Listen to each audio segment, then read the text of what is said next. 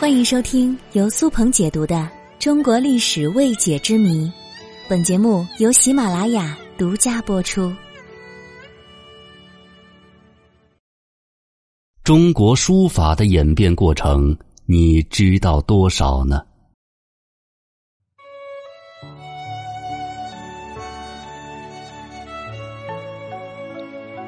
中华民族引以为傲的汉字已经有数千年的历史了，一直到现在我们仍在使用的。不过，古代的汉字与我们今天所使用的字是有区别的。大家知道，最早的文字应该是仓颉造的字，而仓颉造的字呢，应该是属于象形文字，类似于现在的简笔画。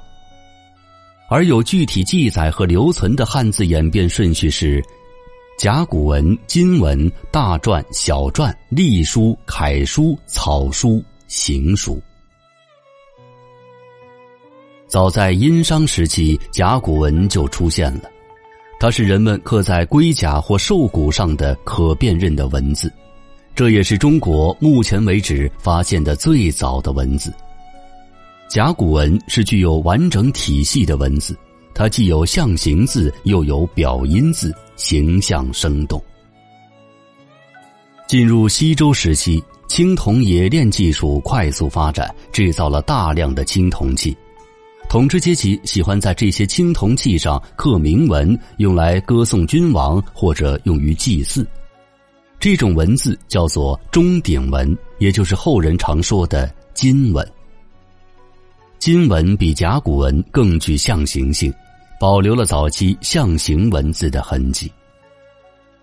到了西周晚期，汉字的发展演变成大篆，大篆的字体结构开始趋于整齐，线条简洁生动，逐渐离开了线条化的原始状态。此时的大篆与甲骨文、金文相比较，已经有了很大的发展了。秦始皇统一六国之后，丞相李斯将大篆改为小篆。小篆不仅简化了大篆的形体，而且其字体略长，笔画圆润，图案优美，变成了一个比较整洁美观的方块字体。汉朝时期，隶书已经发展到了成熟阶段，与之前的甲骨文、金文、篆书相比较。字形更加简洁，这就使书写速度有了很大提高。其实，隶书就是篆体的简化。隶书在汉魏时较为成熟，并得到广泛应用，其字体结构均衡对称，整体稳定。隶书之后又演变为楷书。楷书字体方正，字迹清晰，工整美观，易读易写，实用性极强。而草书呢，又称章草，这种字体可以充分发挥书法的书写性。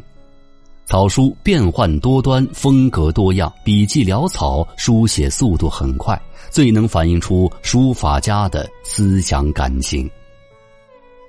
而行书是介于草书和楷书之间的一种字体，它兼有楷书和草书的优点，书写流畅，使用灵活。如今，行书的应用越来越广泛，是现代很多人都喜欢的一种字体。从汉字的不断发展演变来看，书法整体上越来越注重简化，由不规则演变成统一规范。顺便说一下，甲骨文大篆、小篆统称为篆书。中国书法由篆、隶、草、楷、行五种字体组成。发展到今天，篆书、隶书、草书一般不在日常生活中使用了，只是作为书法艺术作品。